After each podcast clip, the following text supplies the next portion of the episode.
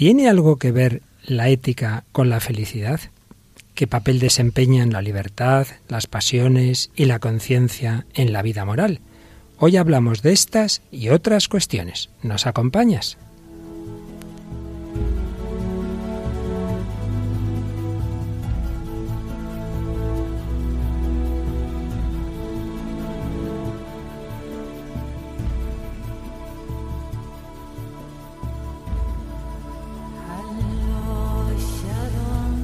El hombre de hoy y Dios, con el padre Luis Fernando de Prada.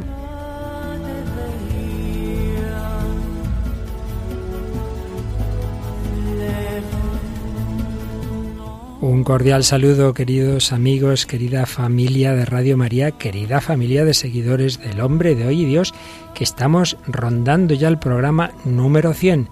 Desde el corazón del hombre buscamos a Dios.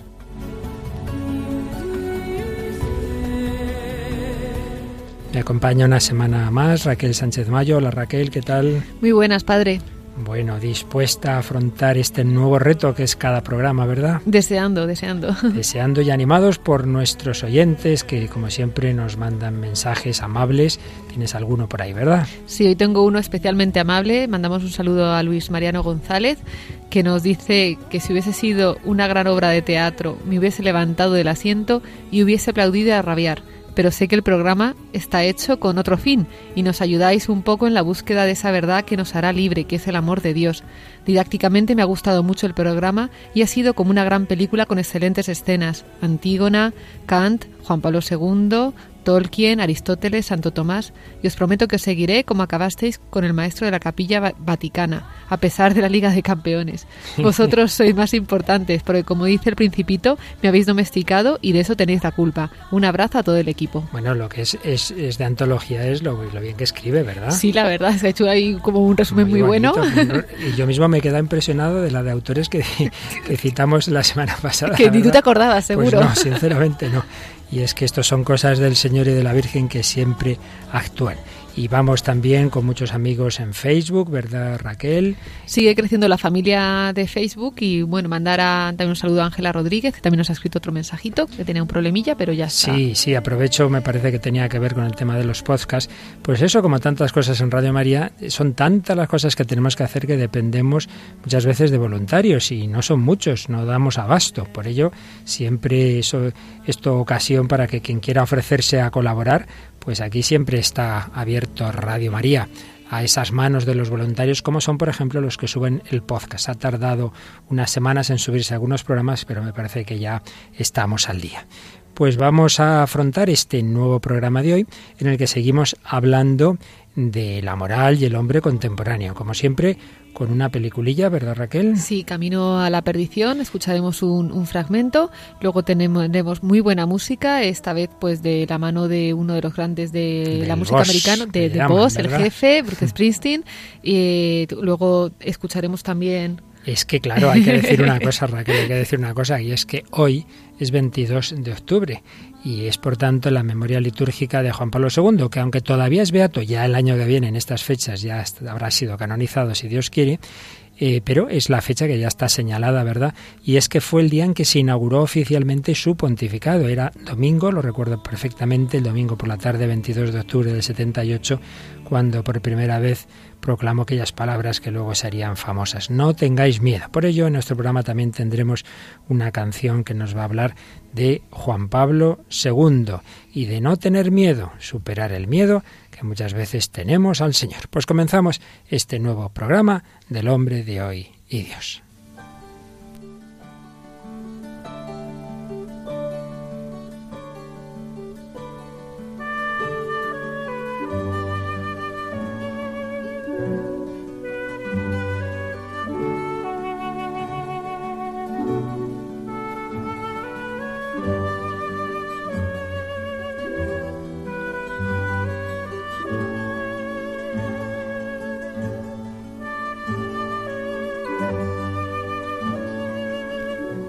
Para este primer comentario vamos a volver a usar un texto de José Luis Gutiérrez García, quien fue director de la Benemérita BAC, la Biblioteca de Autores Cristianos.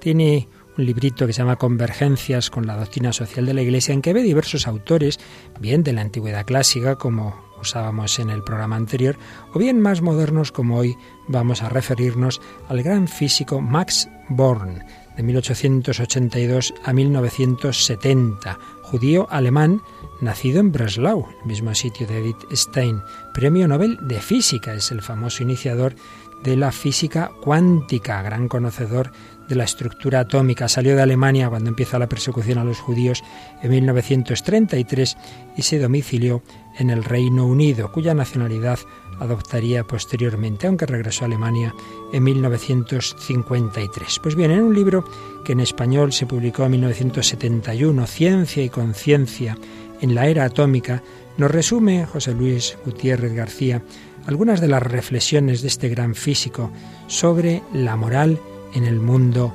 contemporáneo.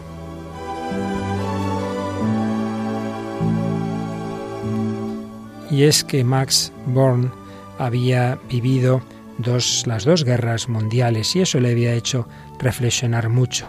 Comentaba en ese libro, la guerra contra las poblaciones civiles es un abuso espantoso hecho posible precisamente por el desarrollo de la técnica de la aviación y también por el cinismo de los políticos.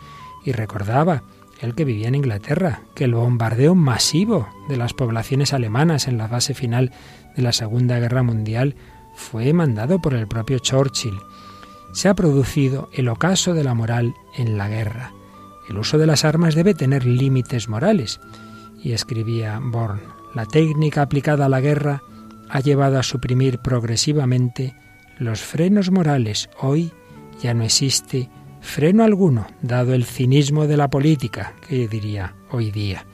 Hay que ir a una organización política mundial que asegure la paz mundial. Y escribía, no podemos darnos respiro en la lucha contra la inmoralidad y la insensatez que rigen hoy en el mundo, contra las ideologías que pretenden ser infalibles en sus ideas y dividen al mundo en bandos irreconciliables.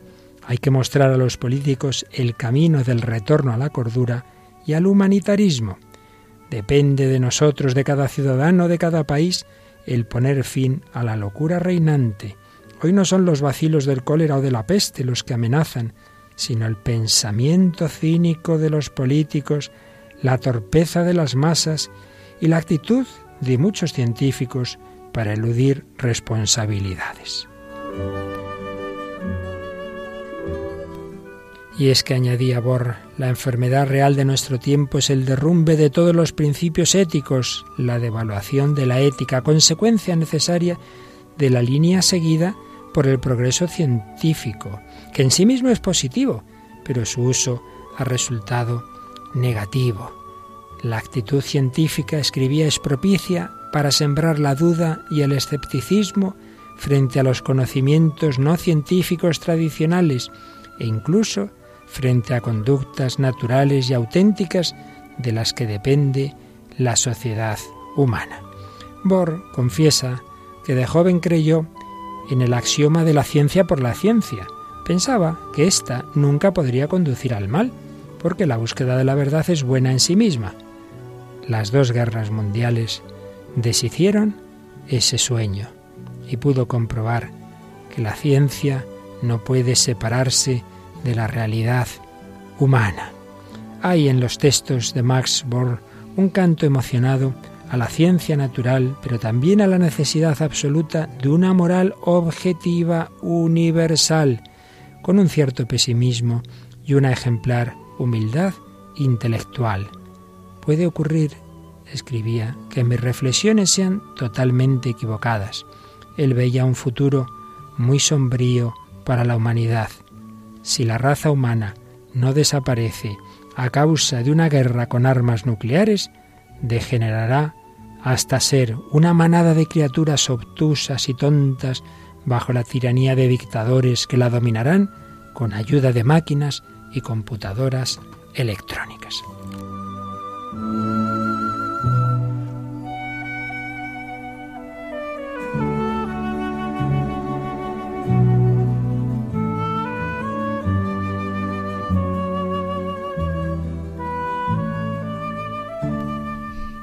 Pues era la reflexión de este gran físico, premio Nobel de física, Max Bohr, iniciador de la física cuántica, pero que se daba cuenta que no basta con la ciencia, que no basta con la física, que toda esa ciencia, si está en manos de hombres sin principios morales, pueden llevarnos ni más ni menos que a la destrucción de la humanidad. Y es que esas armas con que se pudieron hacer gracias a la física, esas armas atómicas, como todos bien sabemos, son capaces de destruir muchas veces la Tierra. Qué peligro tan grande. El hombre con gran poder pero con pocos principios éticos. Por eso es tan importante el tema que estamos afrontando en bastantes programas ya eh, del hombre de hoy y Dios sobre la moral y el hombre contemporáneo. Y después de algunos programas introductorios y de ver algunos aspectos más, digamos, racionales, vamos sin perder ese fundamento natural y racional de la moral a dar algún paso más, fijándonos, resumiendo, en lo que nos enseña el catecismo de la Iglesia Católica, que es siempre el fundamento y donde está resumida admirablemente toda esa doctrina católica. Veíamos en programas anteriores que Dios ha dado a todos los seres una naturaleza y que igual que el físico construye un ordenador y para sacarle partido hay que usarlo conforme está hecho, pues también Dios ha creado al hombre que tiene unos dinamismos físicos y psicológicos. Y si actuamos conforme a esos dinamismos, conforme a esas tendencias que Dios nos ha puesto, si vivimos conforme a nuestra naturaleza individual, familiar y social, el hombre se realiza, el hombre llega a su plenitud y el hombre es feliz. De ahí la importancia de conocer la naturaleza humana, base a la cual podremos hablar de una ley moral y derecho natural previos a cualquier derecho positivo. Así lo veíamos en días pasados. Pero también tenemos que recordar que el hombre no solo tiene una naturaleza que Dios ha creado buena, sino que el hombre está herido en su naturaleza por el pecado original. Está sujeto al error e inclinado al mal en el ejercicio de su libertad. Son palabras textuales del número 1714 del Catecismo, por lo que tiene gran dificultad en conocer claramente verdades éticas naturales y mucho más en cumplirlas. Quiero decir que de por sí no hace falta la revelación de Dios para darnos cuenta de que es verdad lo que nos mandan, lo que nos indican los mandamientos, no haría falta. Y de hecho, pues en muchas tradiciones y muchas personas y culturas pues han coincidido y coinciden con lo que vienen a decir los diez mandamientos, en teoría. Pero en la práctica, pues muchas veces se nos oscurece eso que, que así fríamente podemos ver claro. Y por eso enseña también la Iglesia que muchas veces necesitamos la revelación de Dios, que Dios nos hable, la redención de Cristo y la comunicación de su Espíritu Santo para poder vivir lo que de por sí es natural, para poder vivir las mismas exigencias de la naturaleza humana. Por supuesto, no digamos las dimensiones sobrenaturales de la moral cristiana. El obrar sigue al ser. Conforme es el ser, debe ser el obrar. El cristiano debe desarrollar, por tanto, por un lado su ser natural, pero también el ser sobrenatural que hemos recibido en el bautismo. Y hay un famoso texto de San León Magno que recoge el catecismo en el número 1691. Cristiano, reconoce tu dignidad, puesto que ahora participas de la naturaleza divina. No degeneres volviendo a la bajeza de tu vida pasada. Recuerda a qué cabeza perteneces y de qué cuerpo eres miembro. Si ese es nuestro ser, si nuestro ser recibido en el bautismo es divino, tenemos que actuar conforme a ese ser. Alguna vez he oído una pequeña leyenda de que una vez quedó un pequeño huevo de un aguilucho en medio de huevos de gallinas. Entonces fueron naciendo esas, esas, esos pollitos, ¿verdad? Y el aguilucho veía a las gallinas y decía, ay, qué pena, si yo pudiera volar como esas águilas que van por el cielo, sin darse cuenta de que era un águila, hasta que un buen día se echó a volar y vio que era un águila, ¿no? Bueno, pues esa pequeña leyenda, esa pequeña anécdota, en la práctica nos ocurre muchas veces que actuamos como animales, que no volamos, que estamos hechos para mucho más, pero no nos damos cuenta de que hemos recibido esa vida divina, unos dones realmente sobrehumanos, porque somos partícipes de la naturaleza divina. Y así nos dice el 1692 del Catecismo. El símbolo de la fe profesa la grandeza de los dones de Dios al hombre por la obra de su creación, y más aún por la redención y la santificación lo que confiesa la fe, los sacramentos lo comunican. Por los sacramentos que les han hecho renacer, los cristianos han llegado a ser hijos de Dios, partícipes de la naturaleza divina. Reconociendo en la fe su nueva dignidad, los cristianos son llamados a llevar en adelante una vida digna del Evangelio de Cristo. Por los sacramentos y la oración reciben la gracia de Cristo y los dones de su Espíritu que les capacitan para ello. De esta manera el catecismo ha venido a citar las cuatro partes del propio catecismo. El símbolo de la fe, lo que creemos, eh, lo que confiesa la fe, nos lo comunican los sacramentos. Primera parte del catecismo el credo, segunda parte la liturgia, los sacramentos, y todo ello nos permite llevar una vida digna del Evangelio de Cristo. Tercera parte, y finalmente la oración, cuarta parte del catecismo, en la que todo eso se hace más concreto, en la que la gracia de Dios se nos comunica para vivir mejor esa vida divina. Vamos a resumir en pinceladas muy breves y luego desarrollaremos lo que podamos lo que viene a enseñarnos en los primeros apartados de la tercera parte del catecismo, lo que nos enseña el catecismo de la Iglesia Católica sobre los fundamentos morales. Hay un primer párrafo denso en que se nos viene a, indicar lo que luego va a desarrollar el catecismo. Está resumido en el número 1700. La dignidad de la persona humana está enraizada en su creación a imagen y semejanza de Dios. Se realiza en su vocación a la bienaventuranza divina. Corresponde al ser humano llegar libremente a esta realización. Por sus actos deliberados, la persona humana se conforma o no se conforma al bien prometido por Dios y atestiguado por la conciencia moral. Los seres humanos se edifican a sí mismos y crecen desde el interior, hacen de toda su vida sensible y espiritual un material de su crecimiento.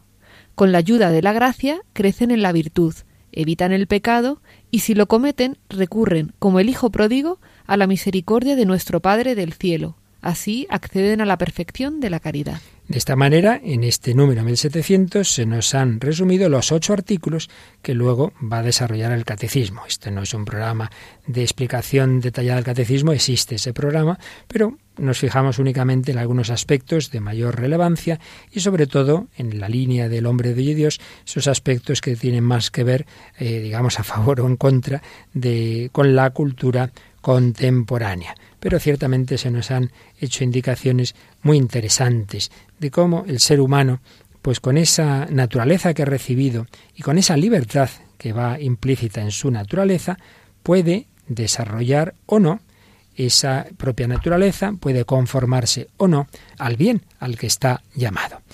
En programas anteriores partíamos, insistíamos en que ante todo hay, hay un fundamento objetivo, no puramente subjetivo, de la moral, que es la naturaleza humana, que es la dignidad de la persona humana. Vamos a insistir en ello. Hemos sido creados a imagen y semejanza de Dios. Y esta imagen divina rota, al menos muy herida por el pecado de los primeros padres, ha sido restaurada y ennoblecida por Cristo, que nos ha hecho hijos de Dios y hermanos suyos. Por otro lado, la persona humana, dotada de alma espiritual e inmortal, es la única criatura en la tierra a la que Dios ha amado por sí misma y la ha destinado a la felicidad eterna. Por su inteligencia, iluminada por la fe, la persona humana es capaz de conocer bienes más y más altos hasta alcanzar al bien sumo, que es Dios nuestro Señor.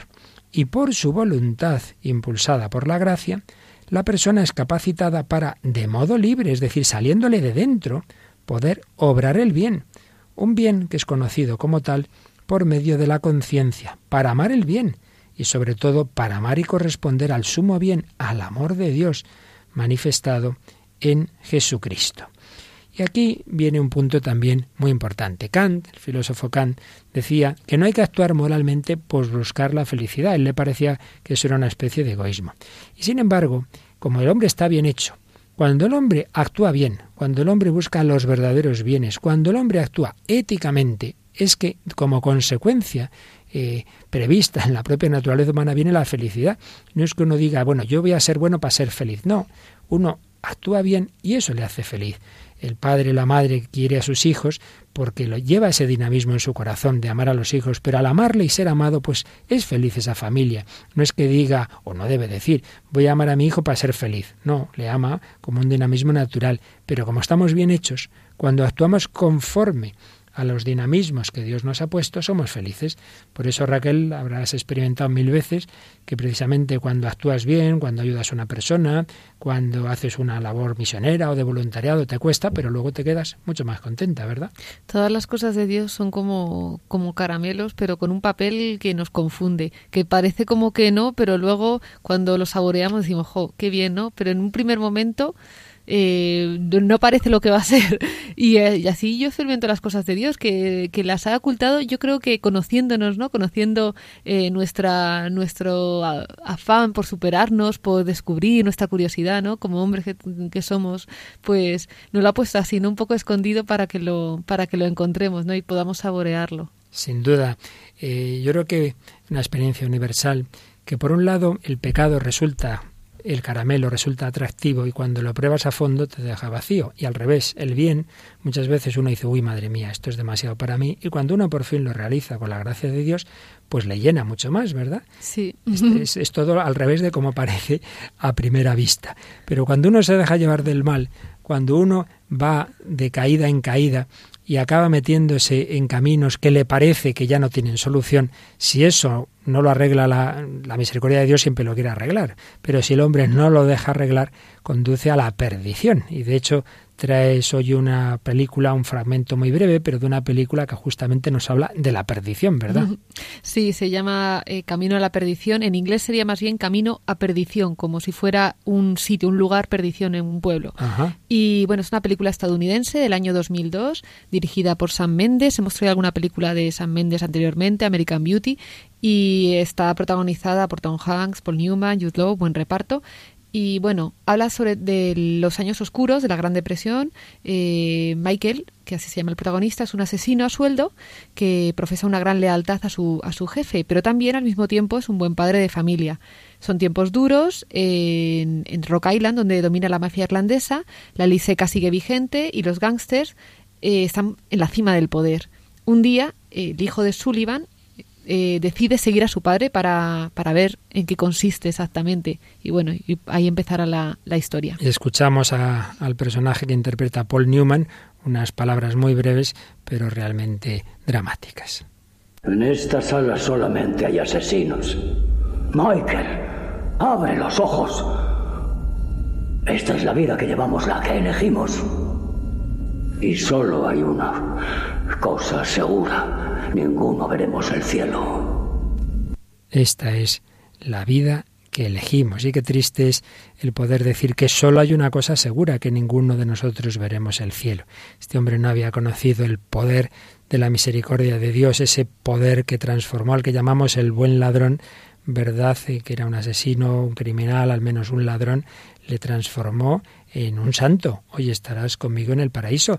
Y tú, Raquel, ya que nos has traído una película norteamericana, también nos has traído una canción de, ese, de esa tierra que justamente nos habla de Jesús y de Jesús en la cruz, ¿no? Pues la verdad es que es un placer traer a, grandes artistas, ¿no? Que hablen de Jesucristo y además de una manera, pues, no solo con una canción bonita, sino con una letra, una letra profunda. Como decía al principio, hablamos de Bruce Springsteen, de Voz, y es, vamos, es un artista de primera y ya en sus, en sus conciertos suele hacer canciones en plan gospel y tiene esta balada que, que ya tiene unos, unos años, de un disco del 2005, de Bill Dust, y, se llama Jesús era hijo único y nos habla pues del, del camino a la cruz de, de, Jesús junto, junto a María y bueno, me parece que es como una balada muy bonita. Escuchamos un poquito.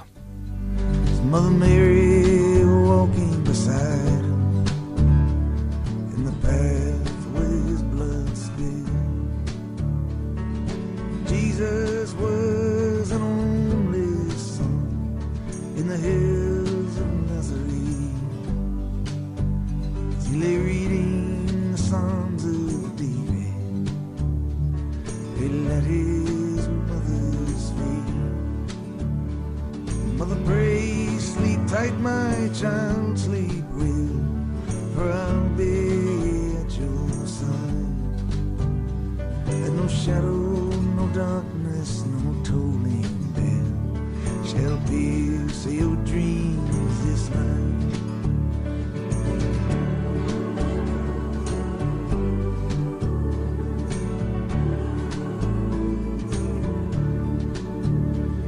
In the garden at Gethsemane, for the life. He heavenly to remove the death from. Una madre reza, que duermas bien, hijo mío, duerme bien, porque yo estaré a tu lado, que no hay sombra, no hay oscuridad. En el jardín de Getsemaní, él oró por la vida que nunca vivió, suplicó a su Padre Celestial para eliminar la copa de la muerte de sus labios. Así que Jesús besó las manos de su madre, susurró, Madre, recuerda el alma del universo.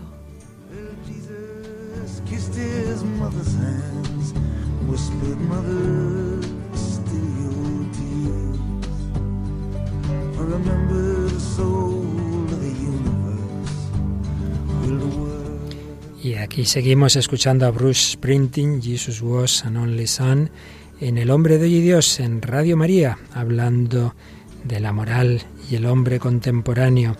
Esa moral que cuando mm, elegimos bien, no como oíamos a ese personaje de camino a la perdición, cuando elegimos bien, eh, cuando elegimos el bien, encontramos también la felicidad, fin indirecto, por así decir, de la vida humana.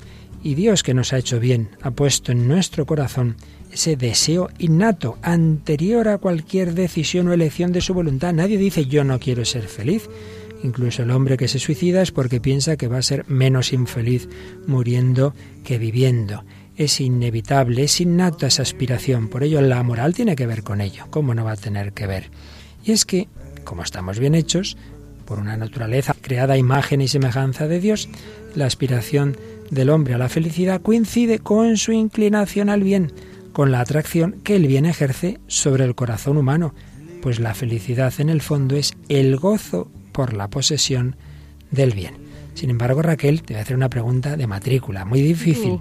Uno también puede decir, oiga, pero el mal atrae, el mal atrae, o sea que eso de que el bien atrae, también el mal atrae, ¿no? Sí, claro que atrae. A ver, a Sí, ver, ¿no? explícame tú esto, esto que lío Ay, teológico, ¿eh? no, pues no lo sé. no me extraña que está muy difícil. Pues mira, el mal atrae por la parte que tiene de bien. Nunca atrae el mal por sí mismo, sino porque no hay nada puramente malo, puramente malo. Uno diría, bueno, el demonio. Pues hasta el demonio lo que tiene de ser y lo que tiene de ángel es bueno.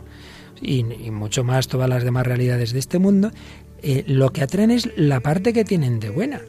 Entonces, eso es algo de ser y de belleza y de bondad que Dios ha dado. No existe algo puramente malo.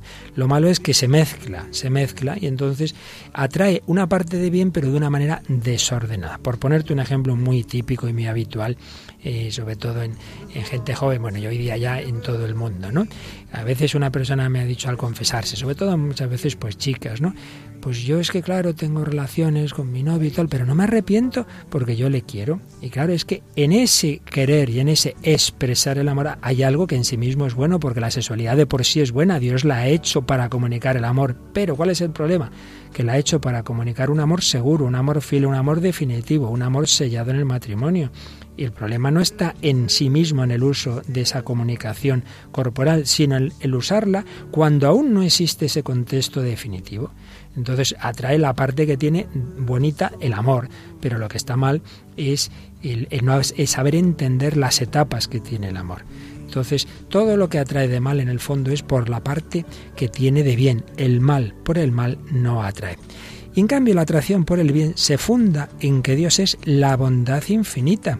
Todas las criaturas son amables, son buenas, pero ¿por qué? Pues porque son un reflejo pequeño, limitado, pero un reflejo de aquel que es el sumo bien, de aquel que es máximamente bueno. ¿Recuerdas la frase que dice el Génesis cada vez que Dios iba creando un grupo de seres? Sí. Esta sí te la sabes, ¿verdad? Esta es fácil. Esta es más facilita. y vio que todas las cosas eran buenas. Y vio Dios que todo era bueno. Dios va creando pues los seres eh, de todo tipo, sensibles, los animales, las plantas, las estrellas, y vio Dios que todo era bueno. Lo que pasa es que obviamente las criaturas participan de la bondad divina en diversos grados, según su diversa perfección. Pues claro, no participa de la bondad divina igual una piedra que un ángel, es obvio que no. Los seres que más participan del ser, de la verdad, de la bondad de Dios son los hombres y los ángeles, porque son seres personales. El bien mayor de la comunicación interpersonal y el bien de la propia vida íntima por el entendimiento y el amor esto es lo que se ha recibido de Dios. Y encima, y encima, la vida divina de la gracia. Dios nos ha comunicado no solo su inteligencia, no solo su voluntad, somos espíritus y podemos pensar y amar, sino además la misma vida divina. Podemos alcanzar a Dios porque se nos ha revelado en Cristo y en el Espíritu Santo. Por eso, cuanto más elevado sea el bien al que nos unimos, más felicidad tenemos. Y el máximo bien es Dios. Por eso cuando la persona se une a Dios, bien sea en esta vida, pues por ejemplo una experiencia de éxtasis, pues claro, la persona está radiante de felicidad, pues que no será el cielo. Por eso dirá San Pablo, ni ojo vio, ni oído yo, ni cabe en corazón humano lo que Dios ha preparado para los que le aman. Por eso, la moral nos lleva a la felicidad. Y es que la felicidad ante todo consiste en servir y amar a Dios sobre todas las cosas. Todas las criaturas del universo alcanzan su plenitud sirviendo al Señor, cumpliendo el fin para el que han sido hechas, pero solo al, ángel y al hombre se le ha dado ese, ese fin, el gozo y la felicidad de la amistad con Dios, de la unión con Dios por amor, que alcanza su plenitud en la vida eterna del cielo. Estamos siguiendo un magnífico resumen de sacerdotes amigos de la Hermandad, hijos de Nuestra Señora del Sagrado Corazón. El ser humano está hecho para esa plenitud. Y fíjate, Raquel, que como en la historia de la Iglesia ha habido todo tipo de herejías y de errores, no sé si has oído hablar del el error que fue pretender el amor puro. Fíjate, y es que hubo una tendencia que se dio sobre todo en Francia, que decía que había que amar sin ningún deseo de felicidad, amar por puro amor de Dios y que entonces era malo, era egoísta el que además uno deseara el cielo. Es un poquito, ¿sabes? Ese poema que no se sabe de quién es, No me mueve mi Dios para querer, que es un precioso, pero se puede entender mal, porque sería, tú imagínate, Raquel, que un chico te dice, Raquel, te quiero tanto, tanto, tanto, tanto, que busco tu bien, pero no quiero estar casado contigo nunca. Dirías, oye, chico, me quieres de una manera un poco extraña, ¿verdad? Pues te quiero mucho, pero, pero, pero es que no quiero ser feliz contigo. Hija, qué cosa más extraña, ¿verdad? Pues te quiero, Dios mío, tanto, que yo quiero que tú seas muy feliz, pero yo no quiero ser feliz contigo. Pues esto no, esto, esto. Aquí hay algo que no va, que no va. Y muchas veces cuando se caen esos espiritualismos tan puros, luego al final te vas al otro extremo, porque como el hombre necesita ser feliz, si no lo es con Dios, lo será de otra manera. Y aquí hay otro punto también muy interesante, muy interesante, Raquel. Tú así, ¿qué suele, crees que suele pensar la gente eh, que tiene que ver con la moral? Las pasiones. ¿Nos suenan algo bueno o algo malo? Algo negativo. ¿Verdad? Sí. Oímos las pasiones y pensamos, oh, la pasión, la pasión nos arrastra a hacer lo que no debemos, a ir contra nuestra razón. Pues no es verdad.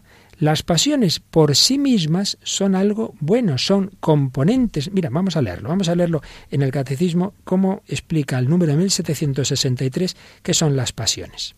Componentes naturales del psiquismo humano, que constituyen el lugar de paso y aseguran el vínculo entre la vida sensible y la vida del espíritu. Claro, porque el ser humano no es puro espíritu. Los ángeles no tienen pasiones, nosotros sí.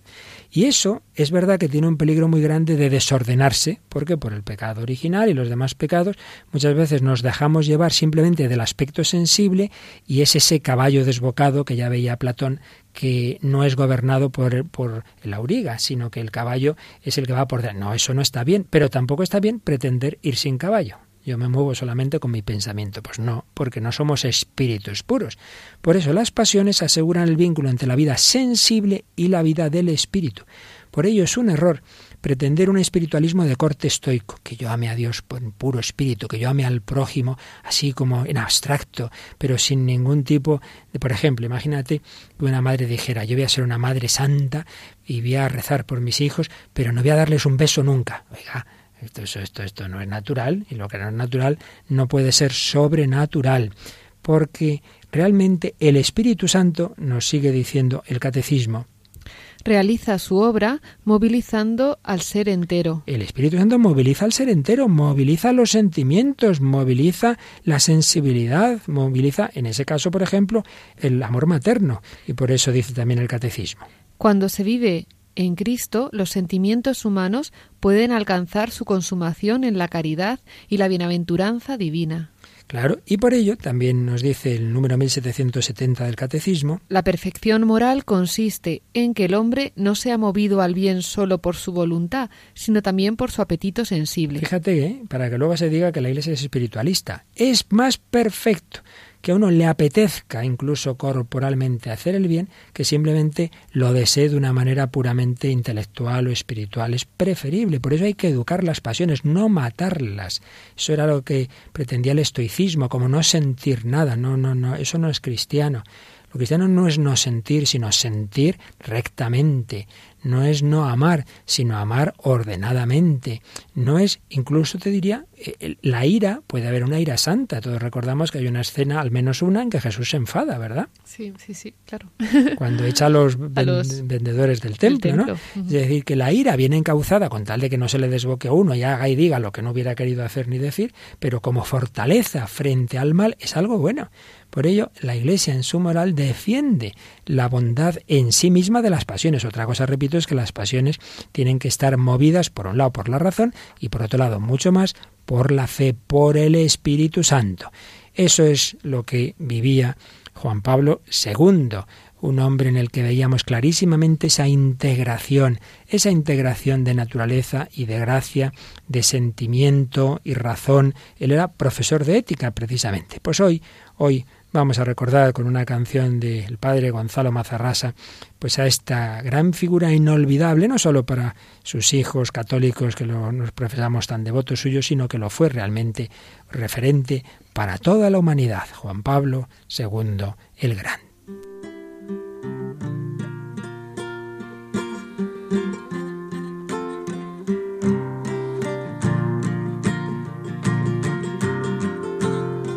Te fuiste al nacer abril. Con el Padre en quien creíste. En aquella noche triste. Como el siervo bueno y fiel. Te fuiste al nacer abril una Pascua florida que coronaba una vida que conoció el padecer.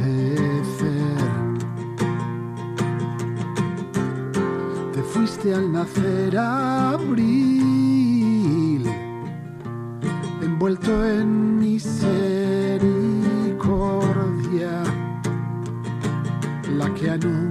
anunciaste a la historia y nos diste a conocer. Te fuiste al nacer abril en un sábado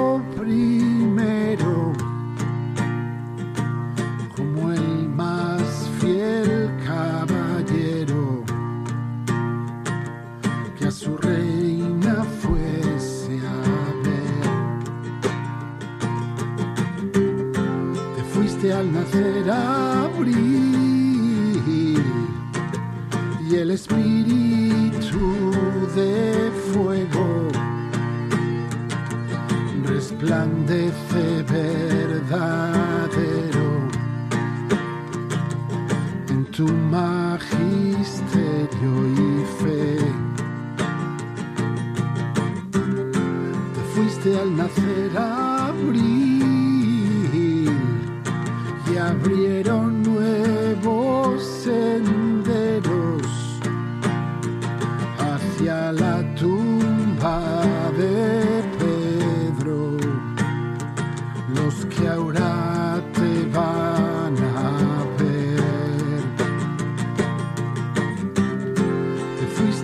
fuiste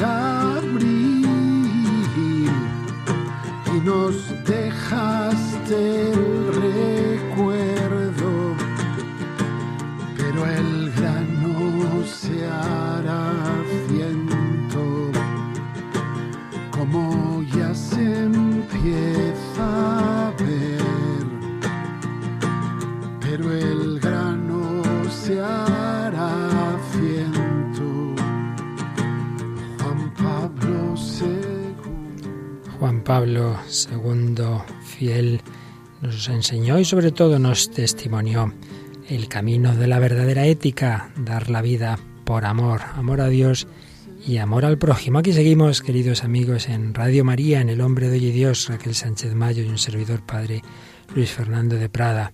Jesucristo, modelo supremo de moral, y Jesucristo el que nos hace posible, el que nos hace capaces de dar la vida. Nos gusta siempre ver encarnado todas estas verdades en personas concretas. Hoy nos traes algún testimonio particular, ¿verdad Raquel? Sí, hoy traigo el testimonio de Jaime Torres, es un mexicano nacido en el 72 y bueno, siendo jovencito pues se trasladó a vivir a la ciudad de Los Ángeles, a California, a uno de los barrios latinos que suelen ser barrios conflictivos en estas zonas y empezó en el mundo de las pandillas y ya a los 15 años, a los 15 años formó una, una pandilla el mismo, ya estaba metido en violencia y drogas eh, uh, se metió en muchos problemas, no le gustaba la escuela, solo quería estar en fiestas y él mismo cuenta que estuvieron metidos en, tiroteos y muchos de sus amigos eh, murieron. Luego, pues poco a poco, pues él se iba escapando y de todas estas cosas, de todas las responsabilidades, dice que salió fortuitamente de, pues, de cárcel y de tal, se muda con su familia a California y empieza, y empieza a traer a sus amigos también allí, o sea que vuelve a hacer exactamente, exactamente lo mismo. Pero bueno, esta vez ya no se libró de la cárcel y gracias a la cárcel pues él le hizo una promesa a Dios de cambiar su vida, salió de la cárcel, se confesó y a partir de ahí eh, pues empezó una vida de una, una vida de, de, fe, ¿no? Eh, le ayudó también a casarse y bueno, ahora está ayudando en la diócesis en la diócesis de, de Arkansas y ayudando pues a chavales no que puedan estar en, en esta en esta situación no y ayudarles a, salir de ella muchas veces lo que vemos Luis es que somos como niños porque hmm. necesitamos como como encontrar el castigo para, para parar no que nos tú sabes un, un, famosísimo y grandísimo santo que precisamente en la cárcel empezó a reflexionar Ay, no sé San Francisco de Asís. Ah. De joven participó en una batalla entre las ciudades rivales italianas, ¿verdad?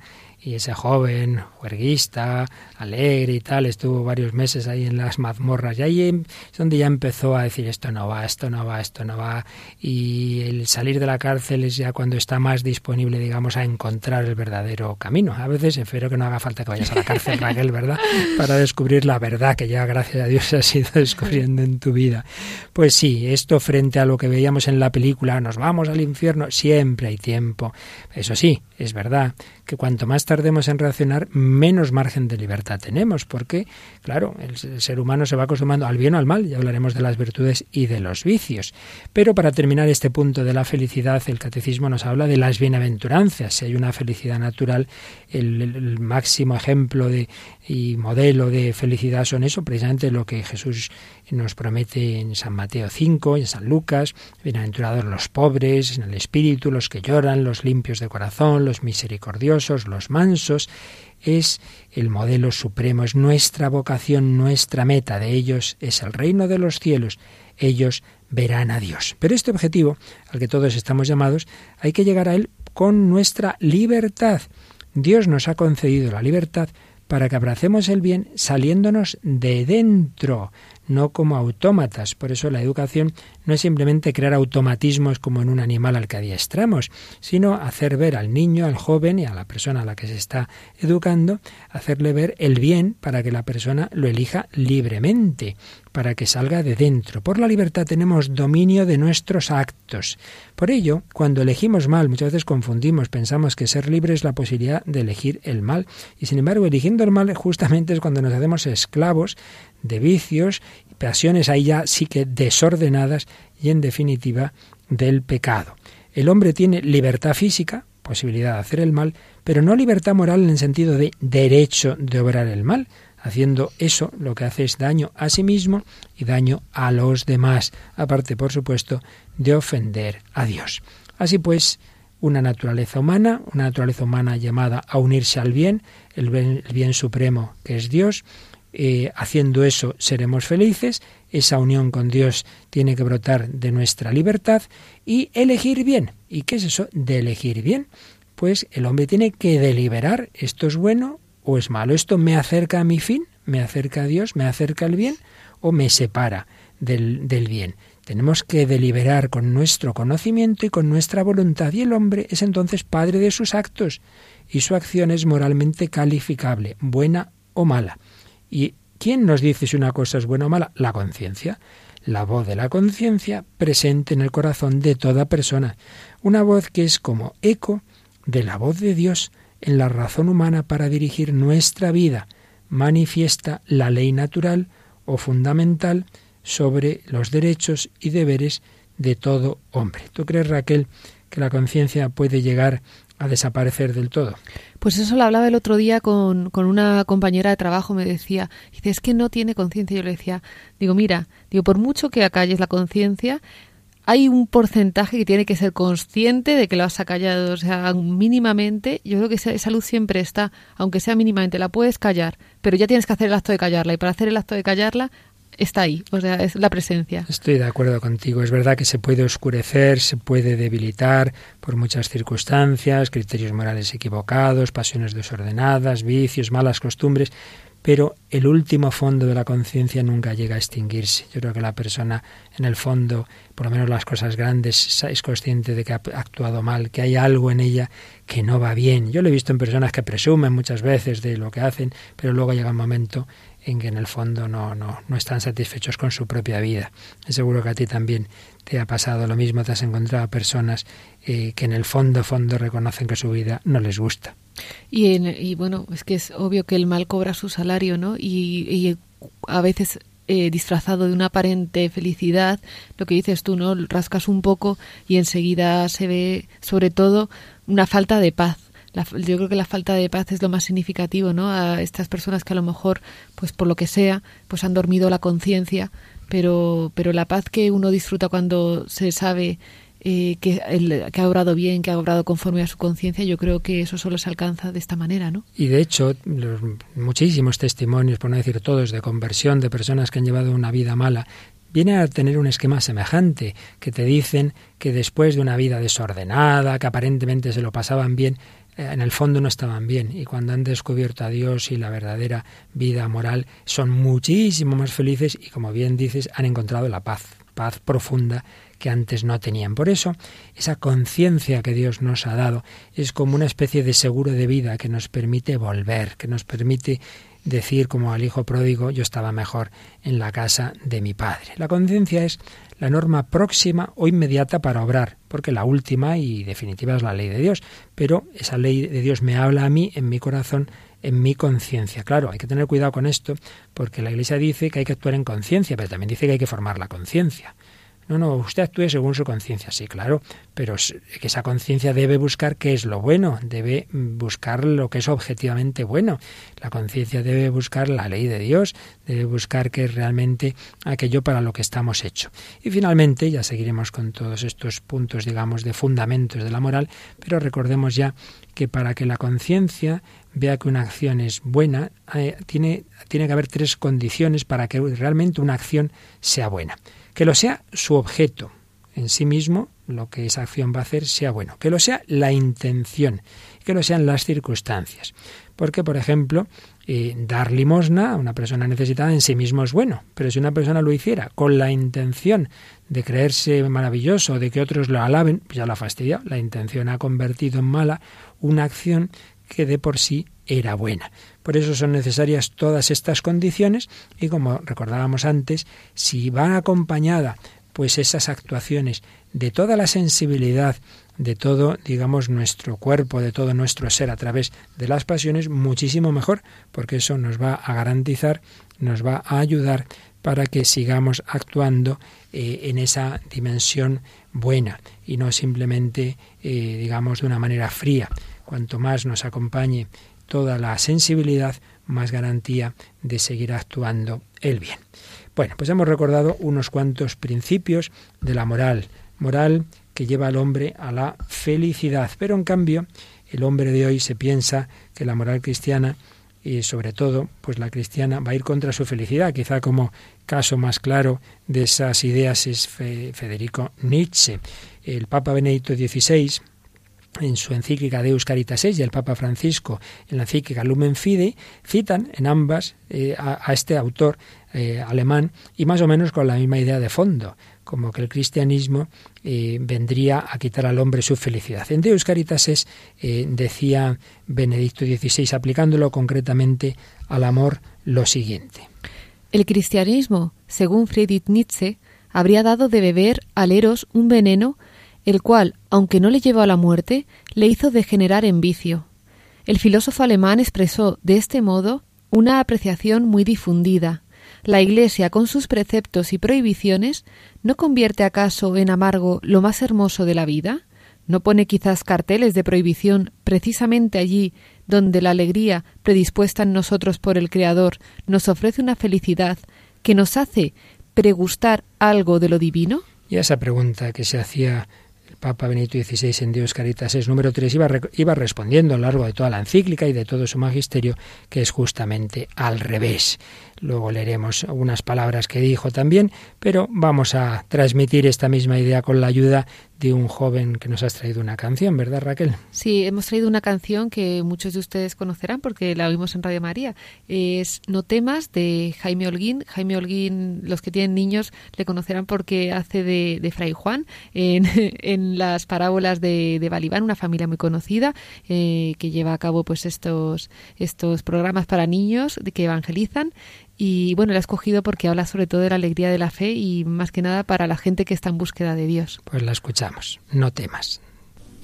Verás todo un Dios enamorado de ti.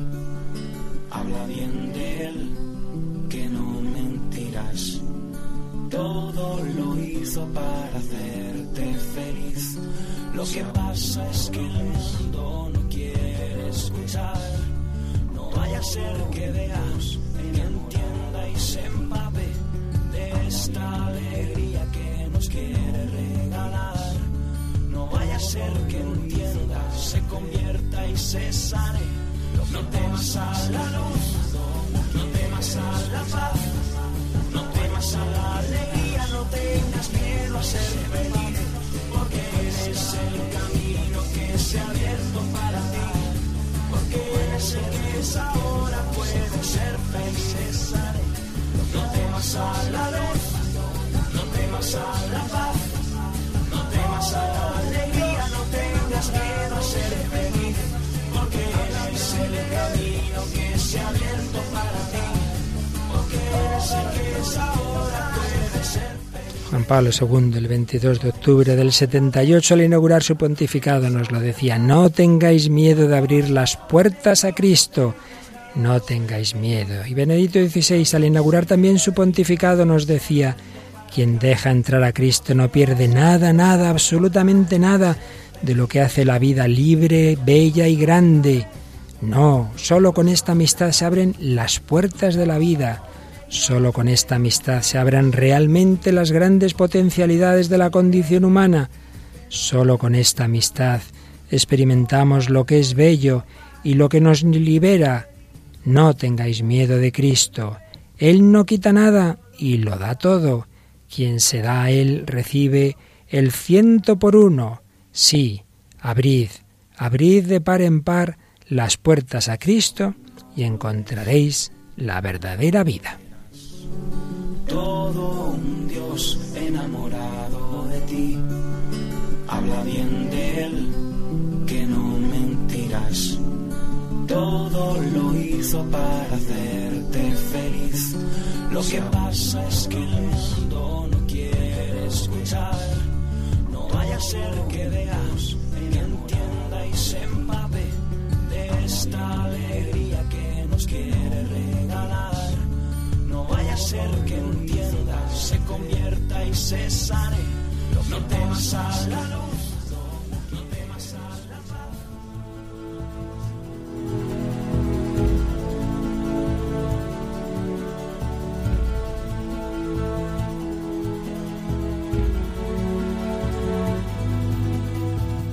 No temas ser feliz. La moral no son prohibiciones, son el camino para sacar lo mejor de nosotros mismos, para llevarnos al bien para llevarnos a la felicidad y esperamos que hayan sido tan felices como nosotros haciendo este programa, ¿verdad Raquel? Que nos lo pasamos muy bien. Hoy ha sido un programa muy feliz. Hoy ha sido la hora feliz más tarde. La hora feliz nuestra, muy bien. Pues para que nos cuenten nuestros oyentes también su felicidad o sus problemas, pueden escribirnos al correíto El hombre de hoy y Dios arroba radiomaria.es. o pueden entrar en nuestro Facebook, que es fácil de localizar, ¿verdad? Poniendo en el buscador el hombre de hoy y Dios y dando a me gusta en la página que les sale. Y para bajarse esos programas anteriores ya están subidos al podcast, que yo sepa a todos, y si no, pues pueden tener todo juntitos en un DVD o varios CDs eh, que pueden solicitar a través de la página web o llamando al número de teléfono 902 500 518. Pues ahí quedamos unidos en el espíritu de Radio María, la Virgen nos lleva al Señor, el Señor nos quiere hacer felices, no tengas miedo a la alegría, a la misericordia, a la ternura de Dios, nos enseña también el Papa Francisco. El Señor busca nuestro bien, nuestra felicidad. Gracias a Raquel, gracias a Alicia y Mónica en el control y a todos vosotros, queridos oyentes, una semana más con nosotros buscáis a Dios. Que los bendiga y hasta el próximo programa, si Dios quiere.